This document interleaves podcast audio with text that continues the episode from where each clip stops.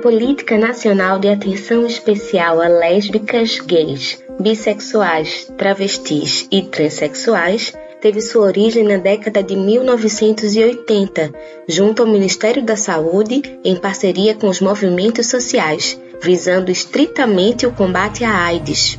De lá para cá, muitos avanços aconteceram, inclusive com a implementação em 2011 da Política Nacional de Saúde LGBT, o que foi um divisor de águas para as políticas públicas de saúde no Brasil e um marco histórico de reconhecimento das demandas desta população. E é sobre a saúde da população LGBT que vamos falar no programa de hoje.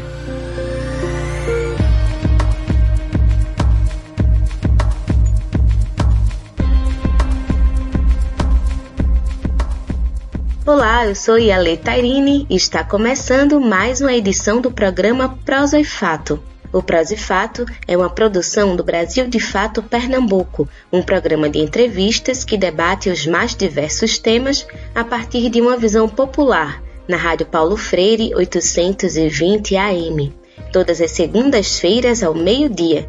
Você pode ouvir também na Rádio Brasil de Fato e nas principais plataformas de streaming, como Spotify e Google Podcasts.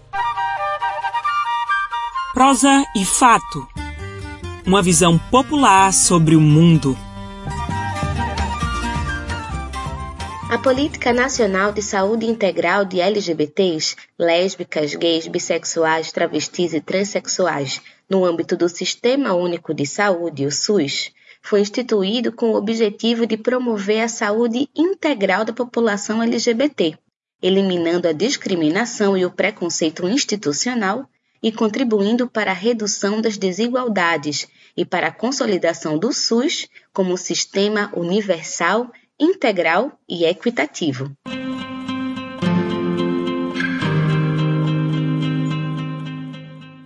Para falar com a gente sobre a importância e desafios da Política Nacional da Saúde LGBT, convidamos Isaac Oliveira, médico de família e comunidade e professor da Universidade Federal do Rio Grande do Norte, a UFRN.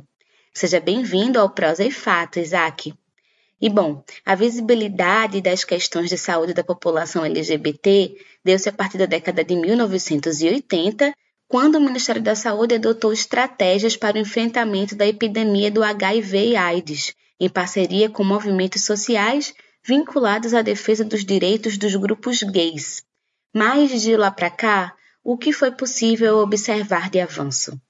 Gostaria muito de agradecer minha participação, Yale. E é importante que a gente note quais avanços aconteceram de lá para cá.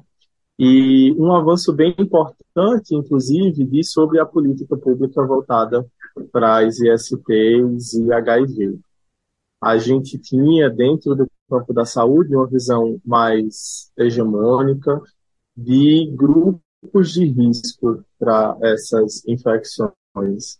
Então, era uma proposta que entendia o comportamento individual de cada pessoa como comportamento de risco, e isso acabava estigmatizando a culpa nos comportamentos individuais dessas pessoas, e isso foi um processo de retrocesso né, que se teve nessa década. Ao longo do tempo, foi se entendendo que esses grupos eram grupos importantes para a gente poder trabalhar as estratégias de contenção dessas epidemias e as estratégias de prevenção. Então, foi se entendendo esses grupos como grupos-chave nesse enfrentamento. A ideia de um grupo-chave é entender que essas desigualdades e iniquidades do acesso aos serviços de saúde vai gerar vulnerabilidades, então esses grupos vão ser vulnerabilizados, e isso é um processo que é social, não mais um processo individual. Então teve esse grande avanço nessa política, nesse entendimento, por exemplo. E a Política Nacional de Saúde LGBT foi instituída somente em 2011, mas também fruto da luta da população LGBT. Quais os desafios de implementação dessa política, Isaac? Essa política foi bem importante porque ela deu um marco legal na questão da política nacional de saúde da população LGBT E nós precisamos avançar ainda em pontos primordiais. Um dos pontos é trazer esse tema de forma mais presente para os cursos de graduação que lidam diretamente com a saúde. É um tema que ainda não está presente nos currículos e isso acaba gerando profissionais de saúde que não entendem as especificidades dessa população e, por não entender essas especificidades, acabam reproduzindo estigma, preconceito e não se atentando para o que essa população necessita enquanto saúde. Além disso, nós tivemos essa grande onda conservadora no país nos últimos quatro anos. Isso gerou muitos retrocessos, como o desmonte do departamento que cuidava né, das ISPs e AIDS, que foi remontado recentemente, e também retrocessos com relação à saúde da população transgênera, né, o processo transexualizador dentro do SUS, que teve pouco avanço.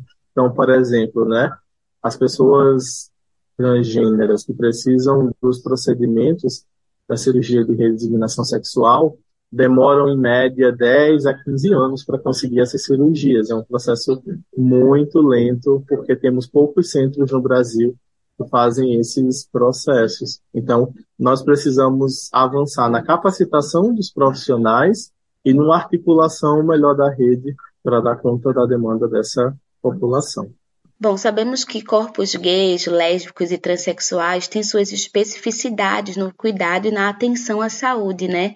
Então, gostaria que você falasse quais são elas e por que é preciso compreender essa diversidade.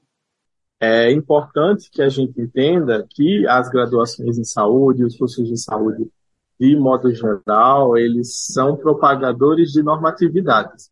E nos cursos a gente só estuda os corpos hegemônicos. Então, eu sempre faço esse relato, né, que no estudo você aprende como lidar com um homem cisgênero, branco, sem deficiência, e as especificidades você vê em momentos apenas pontuais. Então, toda a lógica da saúde é pensada nesse corpo hegemônico e acabam se esquecendo especificidades. Por exemplo, especificidades com relação ao uso do nome social das pessoas transgêneras, né? Ou então com relação à identidade de gênero propriamente dita, né? É bem importante entender essa especificidade do gênero que a pessoa faz parte, de como ela se identifica, porque isso, esse entendimento é importante para a gente pensar as práticas de saúde. Por exemplo, daqui a pouco a gente vai ter as campanhas do Outubro Rosa e do Novembro Azul, e elas são pensadas hegemonicamente para pessoas cisgêneras. Então, a gente vê poucas campanhas voltadas, por exemplo, para a prevenção do câncer de mama e do câncer do câncer de mama em mulheres trans e travestis, e também do câncer de colo do útero em homens trans e pessoas transmasculinas, por exemplo. Isso não é pensado. A gente vê poucas campanhas que são voltadas para a prevenção do câncer de mama de homens trans, para a saúde da próstata de mulheres trans e travestis. Então, essas questões, elas não são levadas em conta. Também, né, pensando nessas políticas de prevenção, nós não pensamos nas especificidades, por exemplo, de mulheres bissexuais, quais são as demandas, né? Isso vai desde o tipo de espéculo que é usado no exame, a periodicidade, a frequência, porque a maioria dos estudos vão ser voltados para mulheres heterossexuais cisgêneras. Então, tem esse grande gargalo no conhecimento que não dá conta dessas especificidades. Então, por exemplo, a gente pensa muito na prevenção de infecções sexualmente transmissíveis na relação sexual heterossexual. Mas como a gente faz essa prevenção na relação entre mulheres, por exemplo? Então, são lógicas que e especificidades que muitas vezes não são pensadas. Bom, o papo com Isaac Oliveira está muito bom, mas vamos para um rápido intervalo. Fica por aqui que nós voltamos já já. Vocês estão ouvindo o programa Prosa e Fato, uma visão popular sobre o mundo.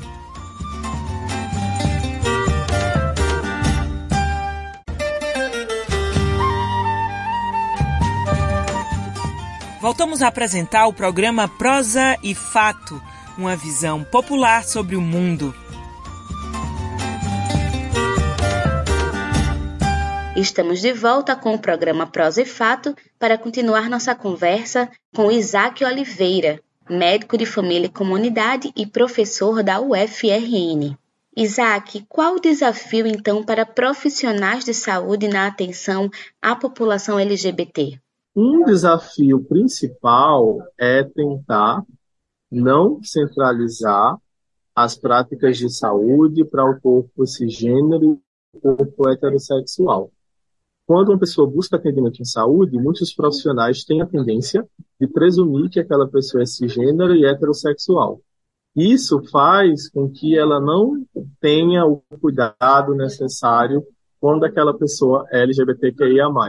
Então, em todo atendimento, como a gente não tem uma bola de cristal que consiga adivinhar a orientação afetiva sexual e a identidade de gênero daquela pessoa, a gente tem que buscar essa informação ativamente se ela for relevante. Então, a gente não pode guardar as práticas voltadas para a população LGBT, que ia mais, quando a gente acha que aquela pessoa é LGBTQIA+.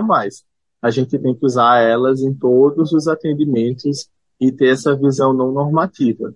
Eu acho que esse é um grande desafio, né?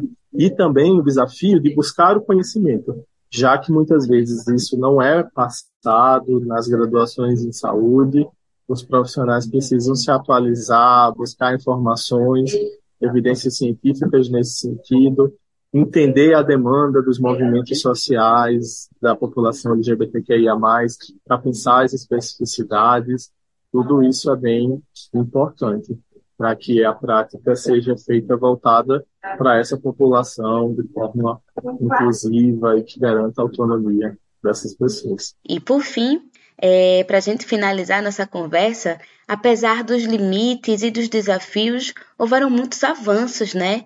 Então, pensando né, no mês do orgulho LGBT, do que é possível se orgulhar? é importante que a gente pense sempre nos avanços para manter viva a chama da utopia e a chama da esperança, né? principalmente nos momentos mais difíceis da, que a gente teve anteriormente de retirada dos direitos.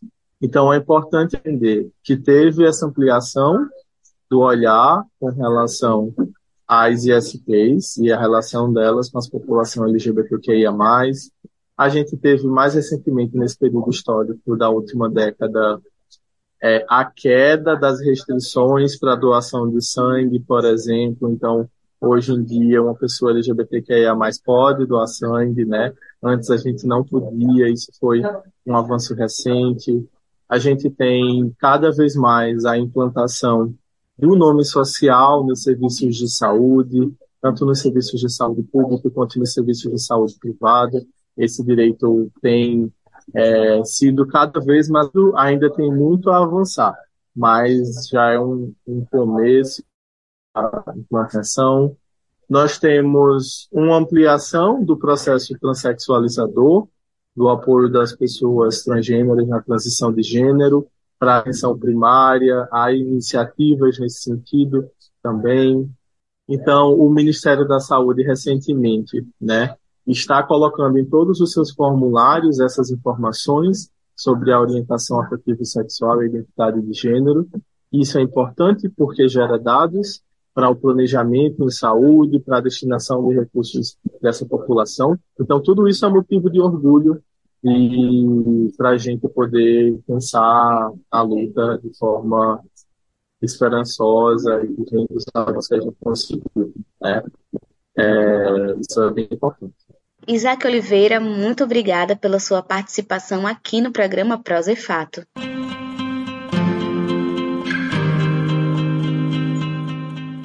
E uma novidade importante na área da saúde é que a Agência Nacional de Vigilância Sanitária, a Anvisa, aprovou o registro do Apretude em pílulas e na forma injetável, isso quer dizer que o tratamento conhecido como PrEP poderá deixar de ser feito com a ingestão de comprimidos diários e passará a ser realizado com injeções.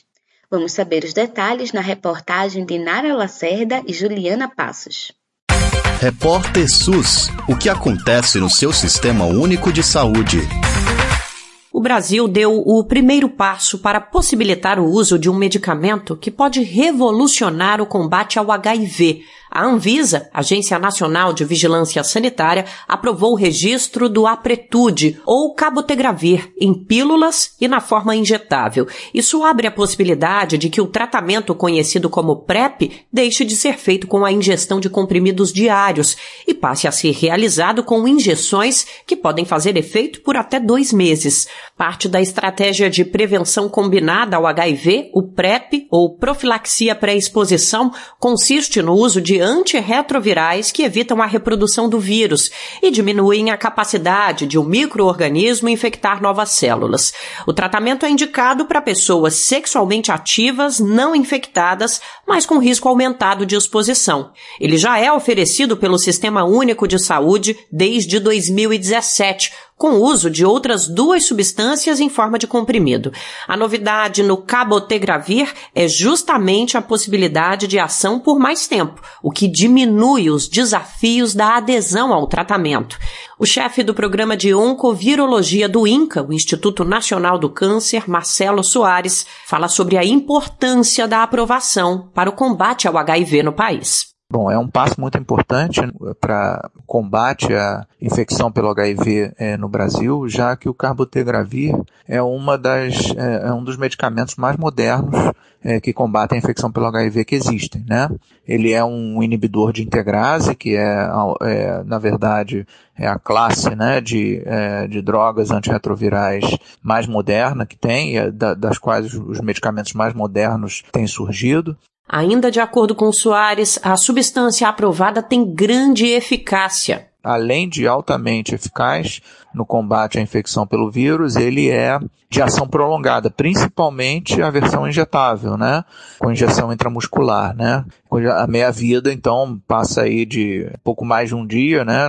30 horas, 32 horas no caso da administração oral, passa para aí entre um mês e dois meses é, de meia-vida, no caso é, da injeção é, é intra, é, intramuscular. Né? Então, realmente é um avanço muito importante no combate à, à, pandemia e à infecção pelo HIV, né, e à pandemia de uma maneira geral aqui no Brasil, para os pacientes brasileiros e para as pessoas que estão expostas ao vírus. O registro do Apretude foi aprovado, mas o medicamento não está automaticamente disponível para a população. Marcelo Soares afirma que, para isso, ainda há outros processos necessários. Bom, em quanto tempo o remédio deve estar disponível é, no SUS, isso aí é uma incógnita, né? Na verdade, quer dizer, a aprovação da Anvisa para comercialização né, e utilização do carbotegravir no Brasil não é aprovação, quer dizer, não é a, a, uma, um passe automático, né, um passaporte automático para utilização no SUS. Né? Na verdade, para a gente incorporar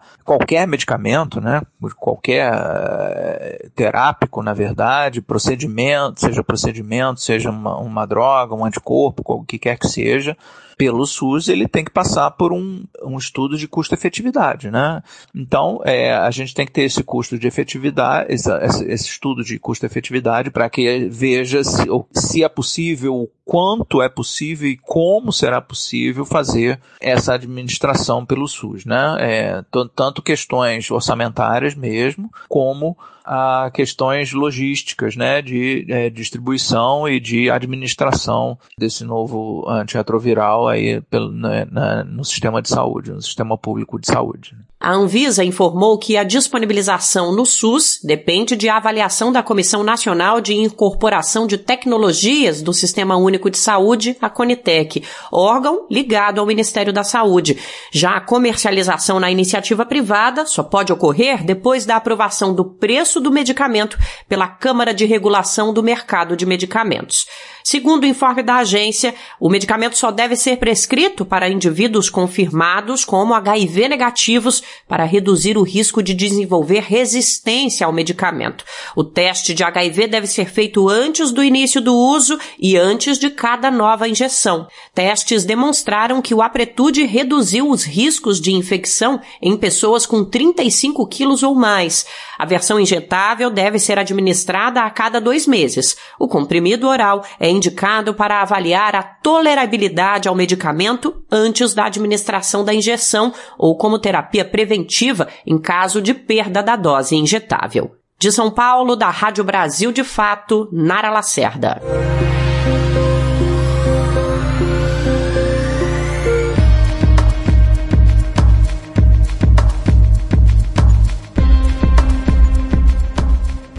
Se você quiser sugerir algum tema, fazer um comentário ou tirar qualquer dúvida sobre o nosso programa, você pode entrar em contato conosco pelo nosso telefone, que também é nosso WhatsApp. Anota aí: DDD 81 996060173. Caso prefira nos mandar um e-mail, o nosso endereço é prosaefato@gmail.com. Manda que eu vou adorar saber o que vocês estão achando.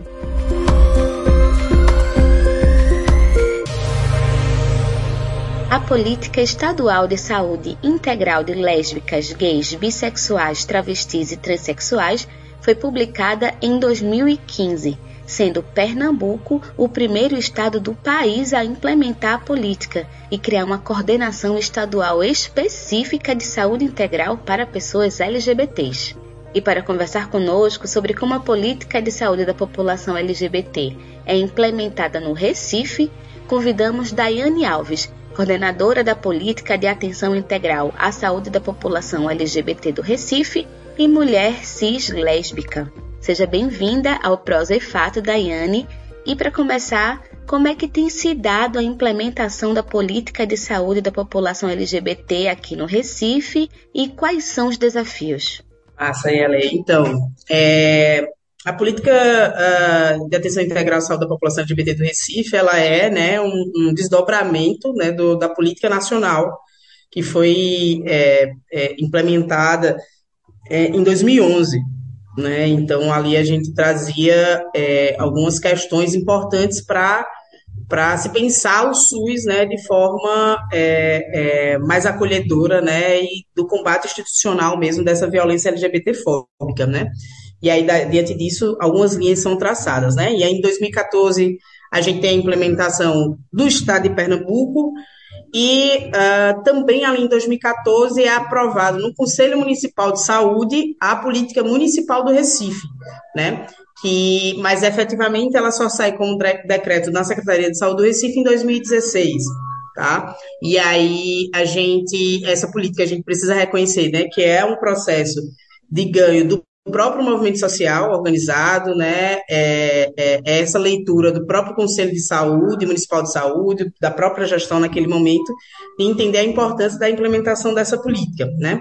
E aí ela vem se dando é, é, muito no, na tentativa de se aproximar cada vez mais do território, seja ela para usuários e usuárias e usuários é, do SUS, né, municipal, quanto dos profissionais de saúde. Afinal de contas, é, a gente tem é, várias linhas de atuação. A gente precisa garantir esse acesso para a população e a gente precisa também trabalhar com esses profissionais que, por vezes, não têm menor, uh, menor contato, digamos assim, com essa, com essa política. Então, assim, é, a gente vem é, em 2017, né, lançado o primeiro ambulatório, que a gente pode falar mais já já, é, em 2018, a gente tem um segundo ambulatório aberto, e a gente tem essa referência de cuidado específico para essa população. Né? Porém, a gente entende que a atenção primária à saúde ela é fundamental e ela é deve chegar igualmente para qualquer pessoa da população, né? E aí a gente vem trabalhando junto a essa atenção primária, junto à atenção secundária também, né? É, através de formações, educações permanentes, né? É, para profissionais. A gente vem é, é, fazendo articulações entre outras políticas, né? Porque em Recife existem outras inúmeras políticas que trabalham outras temáticas, saúde da mulher, saúde do homem, da criança, do adolescente, pessoa com deficiência, população negra é, pessoas privadas de liberdade, enfim. Então, essas parcerias, elas são extremamente necessárias, afinal de contas, a gente vai encontrar, né, é, essa, a população LGBT, é, a PN+, em todos os, os, os, territórios, em todas as populações, né? Então, a gente vai imbricando e fazendo essas interseccionalidades para tentar atingir o máximo de pessoas, tá?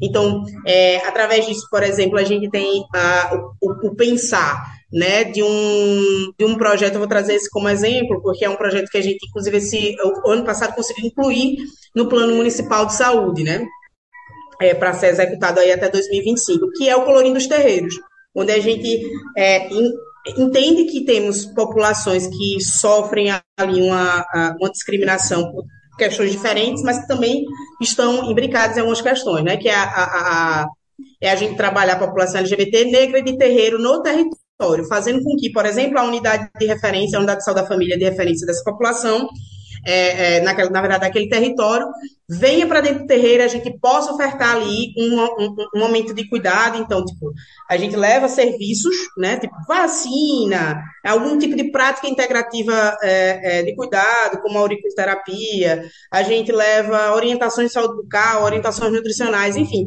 A gente leva esses serviços que estão, às vezes, longe desse território para aproximar, enfim, faz roda de diálogo sobre essas temáticas, né, de entender que, por exemplo, é uma religião que acaba é, é, é, trazendo muito a população LGBT para o seu acolhimento, enfim. Então, por exemplo, isso é uma das, das atividades que a gente pode fazer em território. Fora as outras atividades que a gente vai fazer ao longo do ano.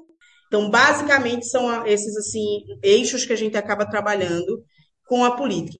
Bem, diante das especificidades dos corpos gays, lésbicos e transexuais, por exemplo, como é que a Secretaria de Saúde dialoga com os profissionais de saúde do município?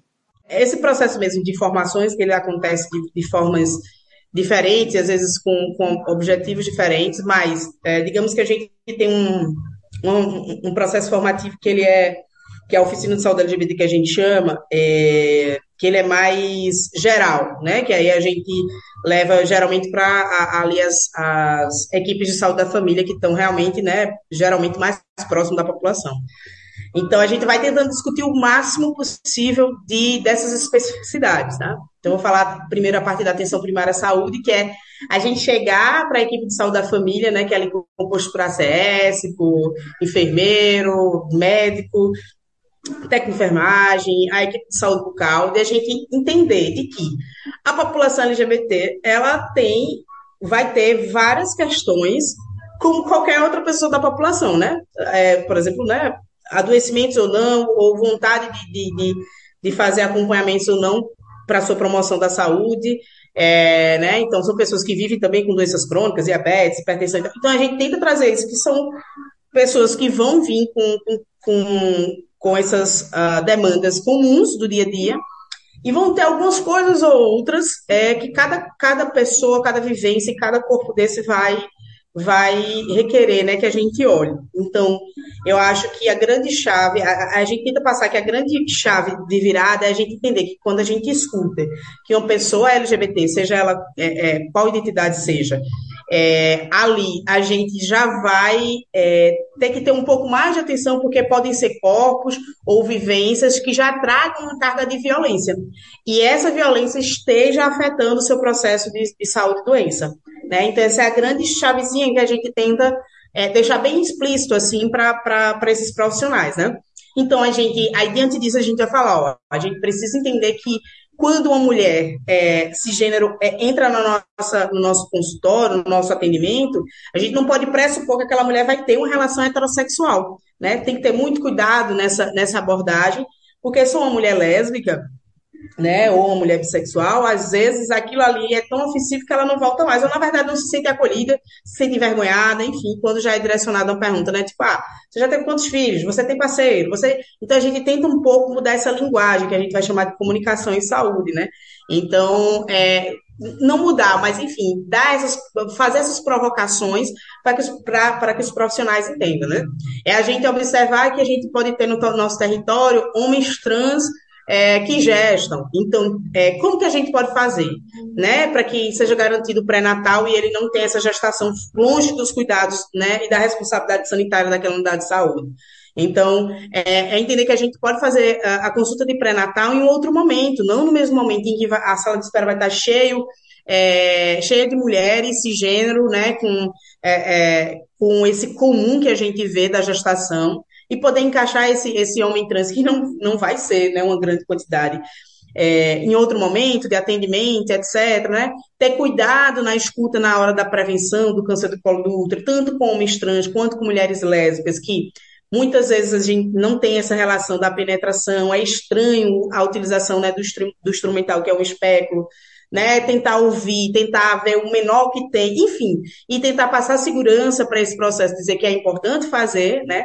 E que a gente não reforce o imaginário de que, tipo, ah, não tem penetração peniana, não precisa fazer é, é, prevenção do câncer de colo de útero, enfim, né? É a gente observar que as mulheres trans, né, é, elas não vão na unidade só para pegar camisinha, que elas não estão só ligadas à prostituição, né? Que elas vão precisar de outras questões, né? E, e, as, né? E aí tanto o homem trans, a população trans de uma maneira geral, é, observar que elas vão, é, às vezes, requerer mesmo esse acompanhamento da terapia hormonal, a gente sabe que ao longo do, de muitas décadas, né? Esse uso do hormônio, esse uso dos silicones industriais e toda essa modificação corporal, ela foi feita muito é, é, é, perifericamente aos cuidados de saúde e a gente precisa observar isso. O que é que hoje está impactando na saúde dessa população, que às vezes envelhece, né? A gente sabe que a expectativa de vida da população trans no Brasil é de 35 anos, mas a gente é, é, talvez tenha aí um, um momento em que algumas pessoas estão envelhecendo, né? Bem, o papo com Daiane Alves está muito bom, mas agora vamos para um rápido intervalo. Fica por aqui, a gente volta já já. Vocês estão ouvindo o programa Prosa e Fato, uma visão popular sobre o mundo.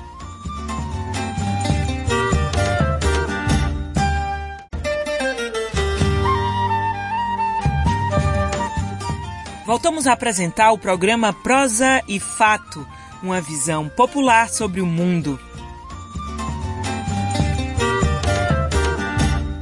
Estamos de volta para o nosso terceiro e último bloco do programa Prosa e Fato, aqui na sua rádio Paulo Freire 820 AM. Hoje já conversamos com Isaac Oliveira, médico de saúde da família e comunidade e professor da Universidade Federal do Rio Grande do Norte, UFRN. E se você perdeu, você pode escutar depois no nosso site brasildefatope.com.br e também nas principais plataformas de streaming, como Spotify e Google Podcasts. Agora estamos conversando com Daiane Alves, coordenadora da Política de Atenção Integral à Saúde da População LGBT do Recife. Bem, Daiane, no Recife, né? Quais os equipamentos de saúde são voltados diretamente ao acolhimento da comunidade LGBT, que ia mais, e como é possível acessá-los? Bom, como eu havia uh, falado, é, nós, nós temos dois serviços, né? Um é o que nasceu, digamos assim, em 2016, ah, na verdade, eu tinha de 2016, 2016, que é o ambulatório LBT, do Hospital da Mulher do Recife, certo? O ambulatório LBT, ele atende mulheres lésbicas, mulheres bissexuais, mulheres travestis, transexuais e homens trans. Só não atende homens uh, cisgêneros gays e bissexuais, tá? E aí, é, é, por conta da especificidade de alguns serviços mesmo que o próprio hospital oferta, tá? Então, é, é um, é, um, é, é o acesso né, a esse serviço é de demanda espontânea, né? Você não precisa ter um encaminhamento, não precisa ser regulado, é demanda espontânea. Você vai até o hospital das 7 às 4 horas da tarde, todos os dias de semana, né, de segunda a sexta-feira, para fazer o acolhimento com o serviço social. Aí, a partir disso, vai ser encaminhado para as outras consultas, né? A gente tem um serviço social de referência, a gente tem um médico é, de referência também, que é um médico ginecologista, mas ele faz um atendimento, né, esse atendimento integral e aí ele faz essa primeira consulta para também fazer encaminhamentos, enfim. Isso é aquela equipe básica ali, né, que já está ligada diretamente ao, ao, ao serviço, não dá conta de alguma demanda, ela é encaminhada dentro do próprio hospital ou para fora da rede, né? A gente tem uma rede também que está fora do hospital que é possível atender, tá? Então, vão surgir, obviamente, sempre outras questões. Então, o LBT no Hospital da Mulher, de segunda a sexta-feira, né, das, 8, das 7 às 4 da tarde, 7 da manhã às 4 da tarde, é só chegar e faz o acolhimento, né? Então, oferta a terapia hormonal, oferta a, é, a prevenção é, sexual e ginecológica, é, oferta cuidados clínicos gerais, atendimento psicológico, atendimento com serviço social. Então, é, essa é, é, a linha aí de cuidado, né? É, como eu disse, se precisar de outros, outras especialidades, vão para outros lugares. E em 2017, é, a prefeitura também é, institui o ambulatório LGBT Patrícia Gomes, que fica no, no, na Policlínica Lessa de Andrade, na Madalena, certo? Também uh, funciona de segunda a sexta-feira, das 8 às 5 da tarde, das 8 da manhã às 5 da tarde, e também é por demanda espontânea, também não precisa ser regulado, não precisa de encaminhamento, é só chegar lá e fazer é, é, o acolhimento. Os acolhimentos, eles acontecem especificamente à tarde, tá? Também é com serviço social, e aí eles acontecem à tarde, a partir de uma hora da tarde, todos os dias uh, esses acolhimentos são feitos, né? E aí a gente lá, nessa equipe básica, a gente tem uh, é, médico, né, que são médicos de família e comunidade, a gente tem enfermeira, uh, serviço social, psicologia, tá? E uma coordenação e uma, um, um, um administrativo lá. E aí, da mesma maneira, atendimento de, de forma integral, tá? É, e se precisar de outras especificidades, vai para outros especialistas. A diferença de lá, né, a gente, tipo, digamos que o nosso carro-chefe é a terapia hormonal, esse cuidado em terapia hormonal, e isso é, isso é feliz a gente dizer isso, né, que as pessoas estão procurando esse cuidado para fazer o acompanhamento da terapia hormonal, mas atendimento clínico geral, e a grande diferença de lá é que é ofertado a PrEP, que é a profilaxia pré-exposição, né? É o uso de um, é, é uma tecnologia, né, da, da prevenção é, é, combinada, de que a gente é, faz o uso de uma medicação diariamente, né, para prevenir a infecção ao HIV só, tá? Não são a todas as ESTs, mas sim ao HIV. Então, lá a gente oferta para a população LGBT na nossa rede, é feito lá no ambulatório, tá? Bem, nós passamos por um período de forte avanço conservador. Né? No processo de implementação dessa política, houve alguma movimentação de grupos conservadores que afetou o trabalho desses serviços de acolhimento aqui no Estado? Diretamente, a gente não sofreu nenhuma investida conservadora desse sentido, né? É, ao longo desse tempo, dos últimos seis anos aí, né, em que a gente realmente vem vivenciando um contexto sociopolítico e econômico, né, é, muito muito complicado desse avanço do, do, conservadorismo, desse avanço, né, do, da, desse avanço, na verdade, da destruição dos direitos sociais, a gente, enquanto política, não sofreu nada direto. Agora tivemos é, é, questões ponto, quer dizer, pontuais e outras não, porque aí, enfim, deixa eu me fazer entender. É, o que a gente percebe, que aí eu falei, né? A gente faz formação, a gente vai para os lugares, para o território, tenta dialogar, e etc e tal. Só que o que a gente observa, né, é que existem alguns profissionais que se sentiram muito mais à vontade, né, de expor ideias conservadoras e preconceituosas. É, é, é, é digamos que o, o, o, é, o grande impacto que eu tenho observado nesse lugar né, nesse lugar de gestão e etc e tal, é, é, e de pessoa que, né, de pessoa com outras pessoas que vai para o território, etc. Essa, essa facilidade, essa tranquilidade das pessoas serem conservadoras, né, dessas pessoas serem preconceituosas de, e de emitirem isso, de dizer, não vou participar desse tipo de formação, né, quando chega na unidade dela, ah, eu não discuto isso, ah, minha igreja não permite que eu fale sobre isso. Eu não vou participar da formação. Então, estou te trazendo exemplos de frases que a gente ouviu de fato no território, de profissionais de algumas categorias, né? Que, enfim, não cabe aqui a gente colocar. É, mas é, a gente sente essa liberdade, que ainda ela não, não acabou quando a gente dá uma virada, digamos, né, nesse contexto agora, no começo do ano. A gente sabe que em todos os contextos a gente vai ter é uma, um longo trabalho, né? E é a gente, a gente é a gestão que vai mudar isso? Não. Obviamente a gente sabe que é o movimento da classe trabalhadora, né? É, seja em qual em qual frente de luta que se organiza. Então é um desafio para o movimento LGBT, né? É um desafio uh, ah, para outros movimentos, né? É, enfrentar esses conservadorismos que se apresentam em cada lugar diferentemente, né? Então eu confesso que o que eu percebo de maior impacto é isso, né? E aí outras coisas pontuais é de a gente, por exemplo, a, é, a gente deixa exposto, principalmente em alguns meses alusivos, por exemplo, uma bandeira LGBT no, na Policlínica Lessa de Andrade. Aí chegou uma ouvidoria pedindo, dizendo que era um absurdo ter aquela bandeira pendurada lá no serviço de saúde. Então, é, ele, ele pedia providências, né? E que isso fosse retirado da sacada do coisa, do, do da, da policlínica. Então, tipo, Essas são coisinhas pontuais. Isso é ouvidoria que ela não faz, não se faz, né, é pertinente de maneira nenhuma. Então, é algo que chega e que a gente não tem, enfim, né? E aí foi uma ouvidoria, obviamente, anônima, não tinha nenhuma identificação e tal. Mas esse, esses tipos de coisas pontuais que as pessoas se sentem à vontade, né? Poxa, uma bandeira pendurada te incomoda tanto, né? Porque a Politécnica ela é Andrade, ela tem uma infinidade de serviços lá dentro. Então, circula realmente diversos públicos, desde criança, a gente pediatria, é, a, a, pessoas mais velhas, enfim, né, a população LGBT, pessoas é, é, vivendo com, com HIV, enfim, e aí e por aí vai. Então, a gente tem esse tipo de coisa que é pontual, digamos assim. Então, para a gente fechar, o mote né, do mês de junho foi pensar que estamos no orgulho LGBT e a pergunta que fica é: apesar dos desafios, do que é possível se orgulhar?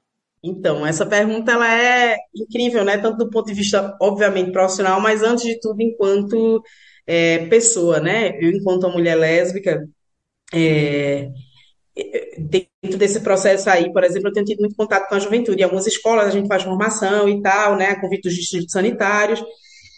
É, e aí, é, isso tem me pegado muito, olhar para uma juventude, por exemplo, que hoje tem acesso a coisas que eu não tinha, né? Então, eu vou falar um pouco desse lugar pessoal primeiro. Então, várias vezes ao longo do meu trabalho, eu me emociono com a juventude, que, obviamente, não é que ela não, não sofra preconceito, mas hoje em dia elas conseguem minimamente falar sobre isso. E quando eu lembro da minha juventude de 14, 15 anos, em que essa culpa me rondava, né? É, é, a gente, eu não conseguia falar, não tinha com quem falar, a gente não podia falar, não podia pensar, enfim. E essa culpa, né, uma culpa cristã, sei lá, que vinha de vários lugares da gente não ser o que as pessoas esperavam que a gente fosse, né? Então, acho que, é, pontuando mais, mais uma vez, a luta do movimento social, a organização, né, a luta por todas essas questões, inclusive essa política, né, ser espelho dessa luta que vem ali organizada desde a década de 70, né, é, passando por várias fases, né, vários debates e tal. Eu acho que é isso que a gente tem que se orgulhar. Óbvio, passamos por um momento extremamente delicado em, é, é, em que potencializou é, algumas, alguns adoecimentos nossos, mas temos que ter orgulho e continuar é, é, e erguer a cabeça, sabe, mesmo assim, de observar que a gente conseguiu chegar longe, temos muitos mais, muito mais passos a dar. É, eu acho que é, mas a gente tem, é, se hoje essa juventude consegue falar na escola, se essa juventude consegue falar no Instagram, no TikTok, sobre mais abertamente sobre sexualidade, aí reforçando, não que essa pessoa, essas pessoas não vão sofrer algum tipo de violência, né, ou retaliação. Mas se isso acontece, isso a gente tem que reconhecer né? Quem veio antes da gente, quem veio até antes de mim, quem outras pessoas que lutaram, né? As mulheres lésbicas que se organizaram, as, as pessoas trans que se organizaram ao longo desses anos no Brasil, né? É, e que tem é, as pessoas bissexuais, os homens gays, é, é e que tem hoje, né? Não só as políticas institucionais, mas tem uh, os nossos é, os nossos parceiros e sempre dos movimentos sociais através de ONGs, etc enfim, que não esmorecem, sabe? Assim, é, eu sou do Conselho Municipal LGBT também, e, e, é isso que me dá orgulho, né? Eu sou uma mulher de 31 anos, é, e eu vejo lá, eu compartilho lá com pessoas que vieram muito antes de mim, né? Pessoas é, muitas vezes também negras, né? Que, é, é, que vêm de uma luta e que participaram de várias coisas que hoje me dá a oportunidade de trabalhar com isso, né? Então, eu tenho muito que me orgulhar desse processo, sabe? Esse é um orgulho que a gente tem que ter, de entender que é possível, né? E, e que essa juventude possa entender esse processo histórico é, cada vez mais e, e, que a gente possa agarrar nossas lutas e agarrar nossos, é, é, nossas possibilidades de, de, de, de conquistar direitos, né? E cada vez mais a gente possa avançar e se orgulhar da nossa existência, da nossa potencialidade de vida, sabe? E, e da nossa potencialidade também enquanto uma comunidade, enquanto um grupo, enquanto pessoas que se reconhecem, né? É, possamos produzir isso, né? Produzir saúde, produzir é, é, cultura, produzir vida, produzir é, encontros. Então, que a gente possa celebrar, que a gente possa celebrar é, com pares é, em todos os lugares e se orgulhar de fato da nossa existência é, e, e, enfim, né, cada vez mais combatendo essa ideia de que estamos errados, ou que somos corpos, ou pessoas, ou existências erradas nesse mundo. Daiane Alves, muito obrigada pela sua participação aqui no Prosa e Fato. Estamos terminando o Prosa e Fato de hoje e eu quero agradecer essa companhia até aqui. Se você tem algum comentário ou sugestão de tema, manda pra gente. O nosso e-mail é prosaefato@gmail.com. Você também pode ligar ou mandar um WhatsApp para o nosso telefone DDD 81 99606 0173. Manda um oi pra gente nesse número de WhatsApp para você ficar recebendo nossas notícias diariamente. E segue também a gente nas redes sociais, no Instagram, no Twitter e no Facebook é arroba Brasil de Fato PE. E se você quiser escutar novamente, é só entrar no site brasildefatope.com.br e também nas principais plataformas de streaming como Spotify e Google Podcasts.